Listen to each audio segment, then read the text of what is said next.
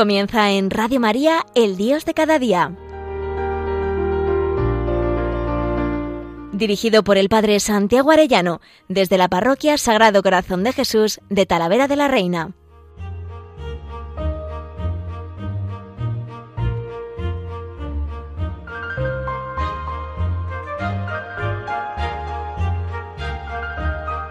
Muy queridos oyentes de Radio María, muy queridos amigos todos, qué alegría un lunes más con todos ustedes. Este lunes quisiera, bueno, ir repasando los pecados capitales que estamos viendo estos programas y hoy en concreto quisiera ver la ira. Ojalá el Señor nos conceda ese corazón manso y humilde. Pero hoy quisiera enmarcar este programa en, bueno, un testimonio precioso eh, que, bueno, una anécdota, un, un hecho que me ha ocurrido el día de la exaltación de la Santa Cruz y que me parece de una actualidad tremenda y que le agradezco al Señor, sobre todo el poder de la oración que he podido constatar una vez más. Se lo explico con todo el cariño. Em, ¿Qué ocurrió? Pues que una mujer vino a un retiro que organizamos y resulta que esta mujer eh, conoce como amigo a un técnico de robotización de las casas. Pues lo típico para una persona que está minusválida, pues que pueda con el móvil subir las persianas, que bueno, que pueda perdón, que pueda eh, no sé, cómo escribir, maniobrar eh, sin la movilidad que tiene, ¿no? Bueno, pues este técnico de robotización le dice, mira, llevo un poco más de un año trabajando en una casa, preparándola pues con los los eh, aparatos electrónicos y tal para que una chica tetrapléjica pueda, pueda maniobrar en la casa. Y resulta que me ha dicho que ha solicitado la eutanasia. Ha solicitado, eh, bueno, pues eso, morir, que, que ya le, le, maten, ¿no? Y claro, yo no sé qué decirle, le dice. Y entonces esta le dice, pues ¿por qué no invitas a un cura? Quiero que invites a Santi. Dice, pero un cura, pero si va a decir que no, pues si esta, esta chica no, no es creyente y no, no, no, no va a querer saber nada de un sacerdote, ¿no? Dice, bueno, tú prueba, pregúntale. Y entonces le pregunta y por supuesto pues le dijo que no, que no quería saber nada de un cura y ya está. Pero a los días lo pensó más y dijo, bueno, si estoy aquí aburrida, pues, pues ¿por qué no? Pues que venga, ¿no? Y ya está. Y, y entonces es cuando me llamaron, ¿no? Yo cuando me llaman, eh, esa mañana pues celebro la misa y digo a los feligreses que están allá que por favor recen, porque, porque me ha llamado una, una chica, una mujer, que ha pedido, que ha solicitado la eutanasia, que me ha llamado, no ella, sino, sino esta, esta, esta mujer. Bueno, y que claro, yo no sé qué, qué, decirle, ni qué hacer, ni nada, pues que recen, ¿no? Luego tuve que ir confesar a las carmelitas descalzas, que soy el confesor, y les pedí también oraciones, y luego a mis hermanos sacerdotes. Y total, que el día eh, de la exaltación de la Santa Cruz me presento en, bueno, en Madrid, un sitio que no conozco de nada, una ciudad que prácticamente casi no conozco, a las 5 de la tarde con un hombre que no conozco de nada, un técnico de robotización. Digo, esto podría ser un secuestro perfectamente, ¿no? No, en broma lo digo. Y entonces eh, este chico me dijo, cuando llegué, muy buenas, tal, es que mira, es que ha dicho que no, que, no le apetece, que está cansada y que no. Yo le dije, hombre, yo creo que si ya estamos aquí, pues, pues vamos a subir, ¿no? Y bueno, me explicó un poquito pues, las circunstancias que ella estaba, que estaba muy malita, tal. Bueno, el caso es que subí y efectivamente pues me encuentro una, una chica, que, bueno, una mujer de mediana edad, que está, bueno, prácticamente clavada en la cruz de una cama con una tetraplegia. Ella no puede, no puede mover eh, los miembros para nada, o sea, tiene la, los brazos así como como contrahechos, pero como en forma de cruz. Me impresionó mucho eso al llegar, ¿no? Yo en cuanto llegué quise como cogerle la mano, pero claro, le dolía muchísimo, ¿no? Y, bueno, pues así llevaba pues 21 años en, postrada en, en la cama, ¿no? Y entonces eh, empecé a hablar con ella, empecé a pues a hablarle del amor de Dios, que Dios le amaba, de la cruz. Yo le expliqué que era el día de la exaltación de la Santa Cruz, le llevé un crucifijo y le enseñaba el crucifijo y, bueno, notaba mucha lucha, ¿no? Bueno, el caso es que lo que ocurrió me gustaría, me gustaría que nos lo cuente ella. Yo después le pedí que escribiese un pequeño testimonio que ahora os leo. Me, escribe así a los, a los tres días, cuatro días de haber ido yo con ella, me dice, muy querido Santi, cuánto te agradezco que vinieras a verme y a traerme a Jesús el día de la exaltación de la Santa Cruz. Me pides un pequeño testimonio de lo ocurrido y quiero dártelo encantada. Soy una mujer que hace ahora 21 años, siendo yo muy joven, tuve un accidente que conllevó una lesión medular que hace que ahora esté yo postrada en cama con una tetraplegia y unos dolores por todo el cuerpo que no consigo calmar. Esta situación y el sufrimiento interior de soledad que arrastro hace años hizo que cayera en una gran desesperanza. Cuando se legalizó la eutanasia, me volví como loca y pensé que esa era la solución a mis males. Me quito de en medio y ya está. De hecho, hice el trámite de solicitud de la eutanasia que por la objeción de conciencia de mi médico y por los trámites de cambio de médico se había retrasado. Ahora veo que gracias a Dios, el técnico que se encargaba de robotizar mi casa para que pudiera ejecutar yo sola tareas que en mi situación de dependencia por mi inmovilidad no puedo hacer, se había hecho amigo mío y resultó ser un hombre de fe, y éste me habló de la posibilidad de que viniera un cura. Al principio me negué, pero luego pensé, total, en mi soledad, ¿qué pierdo con que venga? No va a cambiar nada. Ya habíamos quedado con él, pero le dije el día anterior que no me apetecía, que no le molestara. No obstante, el cura apareció. Empezó a hablarme de Jesús en la cruz, del sentido del sufrimiento y de que me necesitaba para con mi ofrenda y testimonio salvar a otros de la muerte. Yo notaba dentro de mí el amor de Dios, la primera hora de conversación luchaba contra este amor y me frenaba la tentación de la muerte. Después entendí que era el mismo Dios el que me estaba pidiendo ayuda, que me quería, que contaba conmigo para ayudarle. Sentí que tenía sed de mi amor, yo que me veía inútil e insignificante, y entonces le dije que sí, que seguiría luchando por vivir, que aunque me costaba iba a quitar la demanda de suicidio. Entonces me ofreciste la confesión, pude descargar toda mi vida y saberme sanada y liberada. Después pude abrazar en la comunión al mismo Cristo, que hacía muchos años que no lo hacía, y finalmente me diste la unción de los enfermos, que fue para mí consuelo y fortaleza. Me dejaste tu cruz y tu rosario como recuerdo de esta visita, y en estos tres días ya me has escrito varias veces para que te ayude con mi dolor y ofrenda para llevar este amor y alegría a alguien. Claro que sí, cuenta conmigo, Santi. El Señor me ha devuelto la esperanza. Quiero vivir para amar y para unir mi sufrimiento al de Jesús, para ayudar a otros. En esas dos horas que estuviste conmigo se me abrió el cielo. Sé que fue Jesús mismo el que lo hizo y le agradezco mucho que viniese a buscarme hasta mi casa, en mi cama nunca lo olvidaré. Soy la oveja perdida que el Señor vino a rescatar y ahora solo quiero que con mi pequeña ofrenda de vida, hasta que el Señor quiera y con mis torpes palabras, si puedo ayudar a que otra ovejilla, condenada a muerte como yo, siga viviendo y conozca el amor de Dios, estaré feliz. Cuenta conmigo, Santi, como hermana, hija y amiga tuya para todos tus apostolados. Seguiré clavada en la cruz, pero ahora con un sentido de amor, reza tú también por mí, que yo lo hago ya por ti cada día. Hasta aquí esta enfermita amiga mía, que prefiero no decir su nombre por, por respeto también a ella, por guardar su, su identidad. Pero si vierais qué relación tan bonita tenemos todos estos días, continuamente en cuanto tengo una, una intención, una necesidad, ¿no? Tuvimos un encuentro de familias de FRC y había varias familias también con niños pues enfermos o con situaciones de enfermedad de cáncer y bueno, es muy bonito cómo se han cruzado mensajes y ella dice, ofrezco mi dolor y mi ofrenda.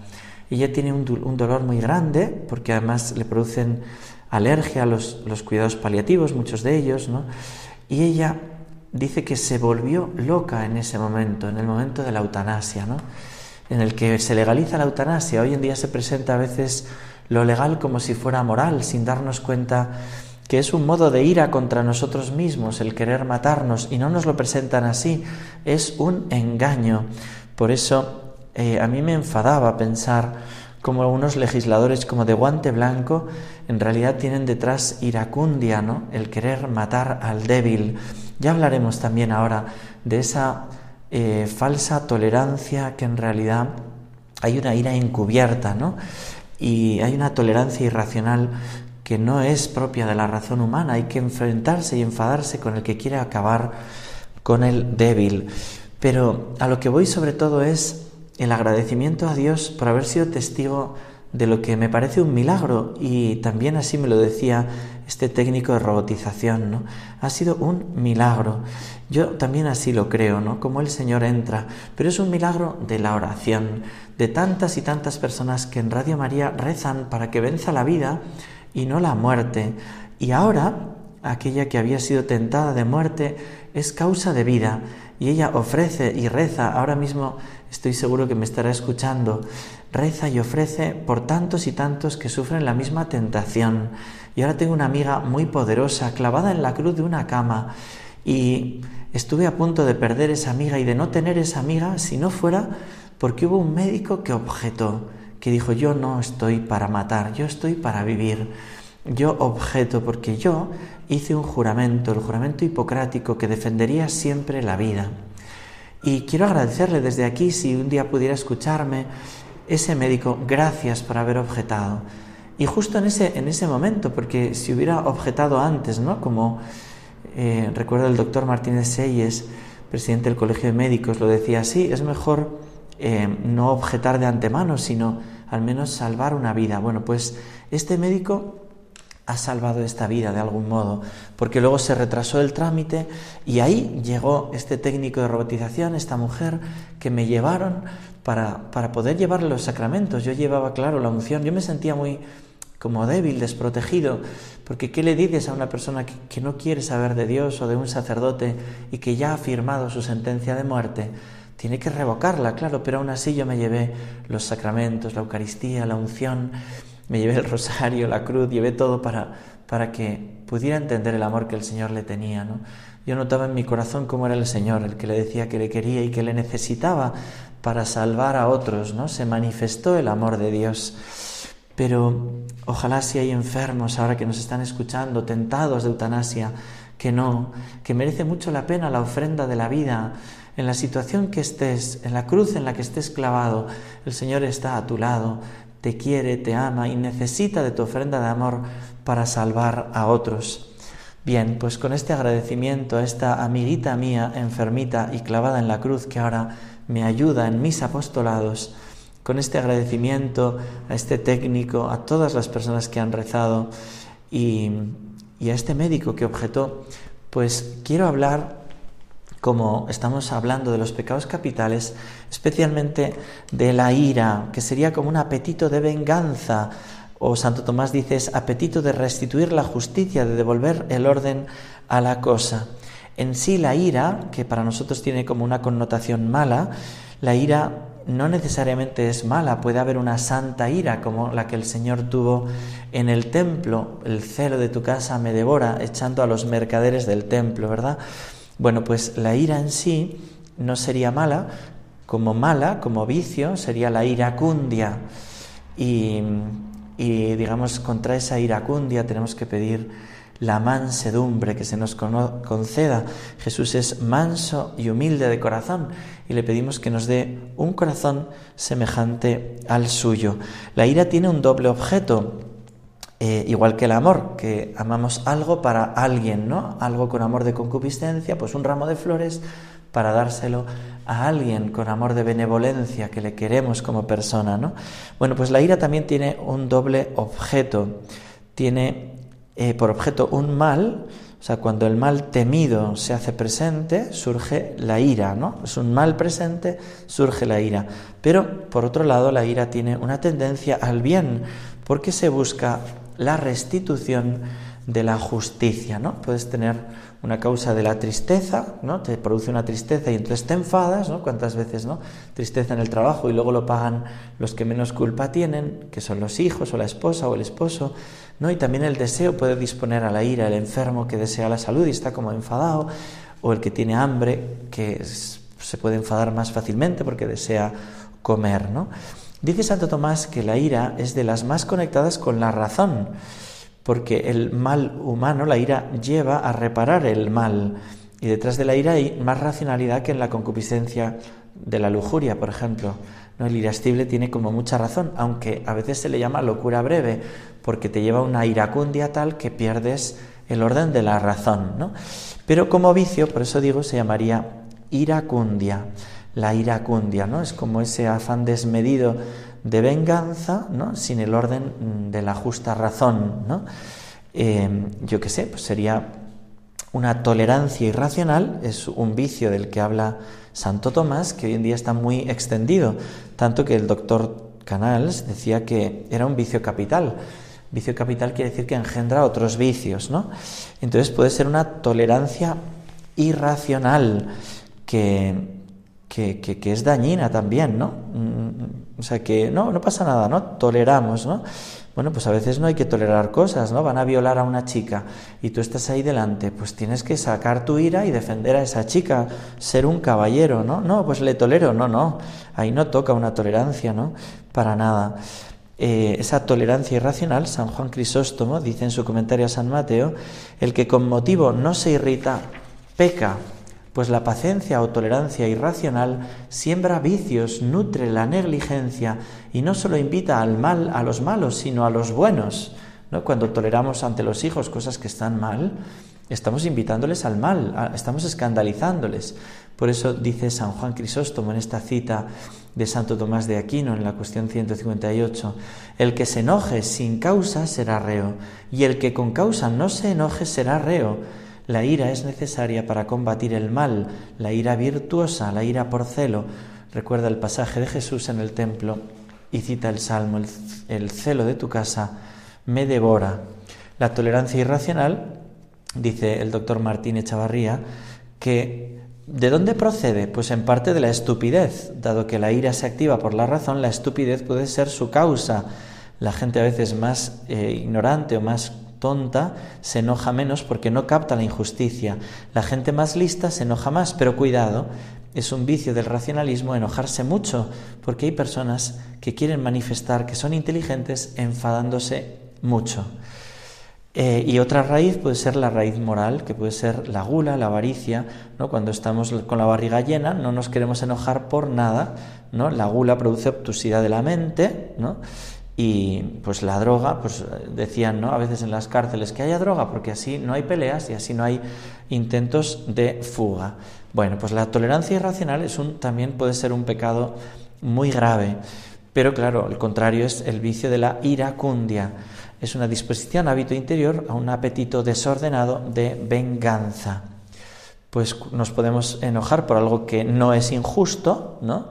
Y te enojas por algo que no es injusto, o cuando teniendo razón nos enojamos demasiado. De las dos maneras puede haber iracundia.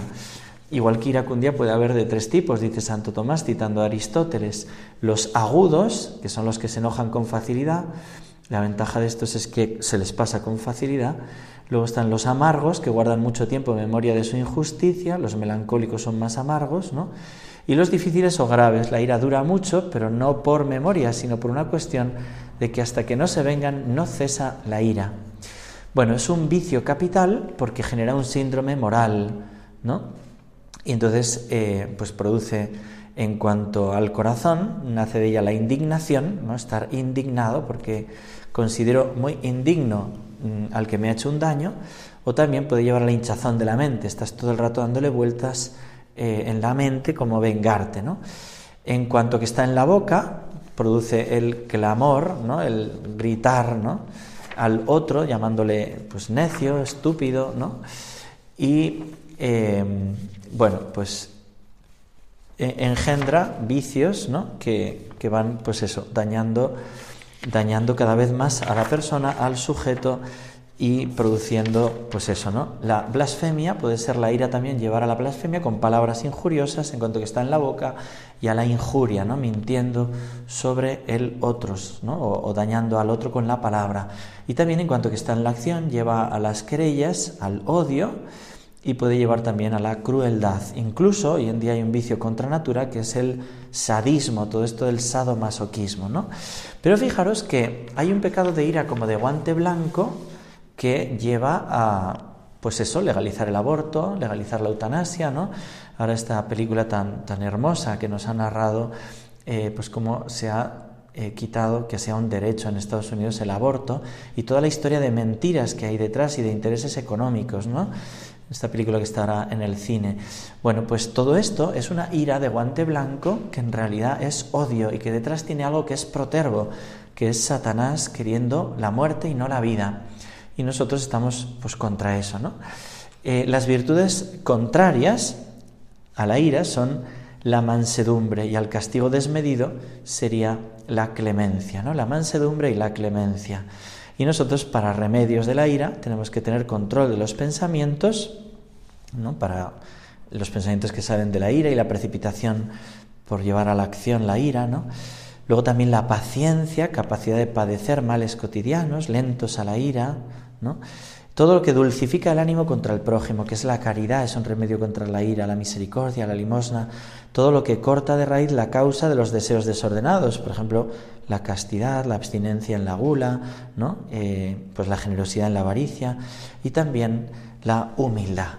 Tenemos que pedirle al Señor el corazón manso y humilde que Él tiene. Fijaros que es muy hermoso cuando el Señor resucitado viene, si alguien tiene tentaciones de muerte, de muerte del prójimo, o de muerte propia, el Señor resucitado se aparece a los apóstoles, se lo canto, dice así. Al anochecer de aquel día, el primero de la semana, los discípulos estaban en una casa con las puertas cerradas. Era porque tenían miedo tenían miedo de los judíos. Pero entró Jesús, se puso en medio y les dijo, no temáis,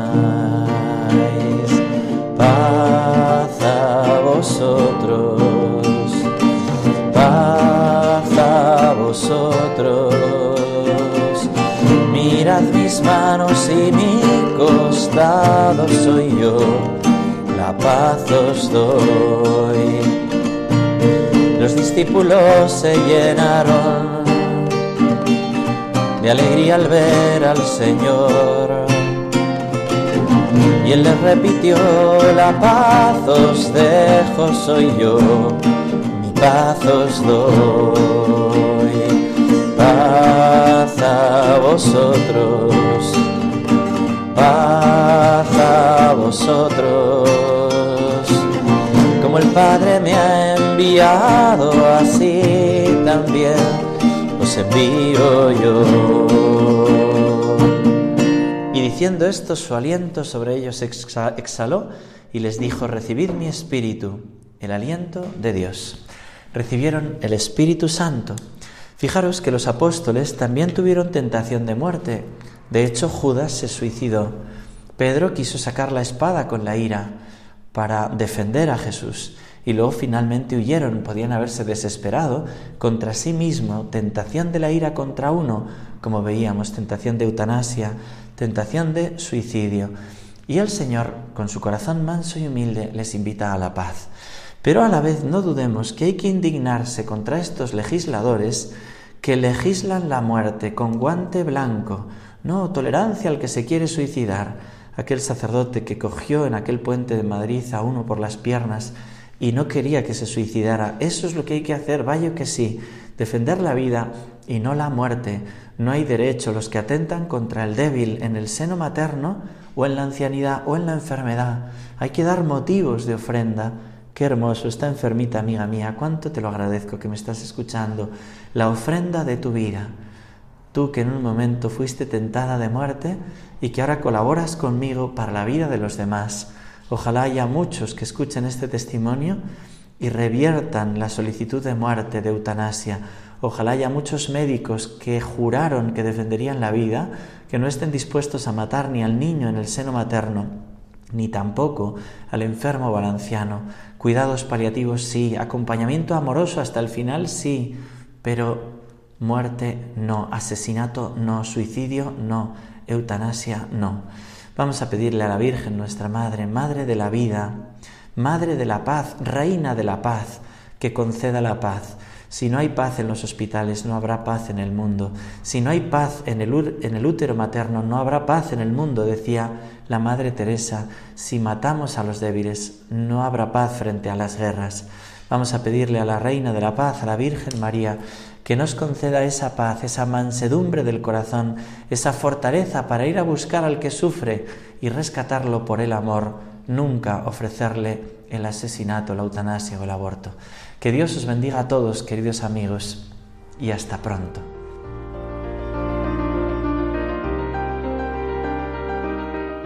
Finaliza en Radio María, El Dios de cada día. Dirigido por el Padre Santiago Arellano, desde la Parroquia Sagrado Corazón de Jesús de Talavera de la Reina.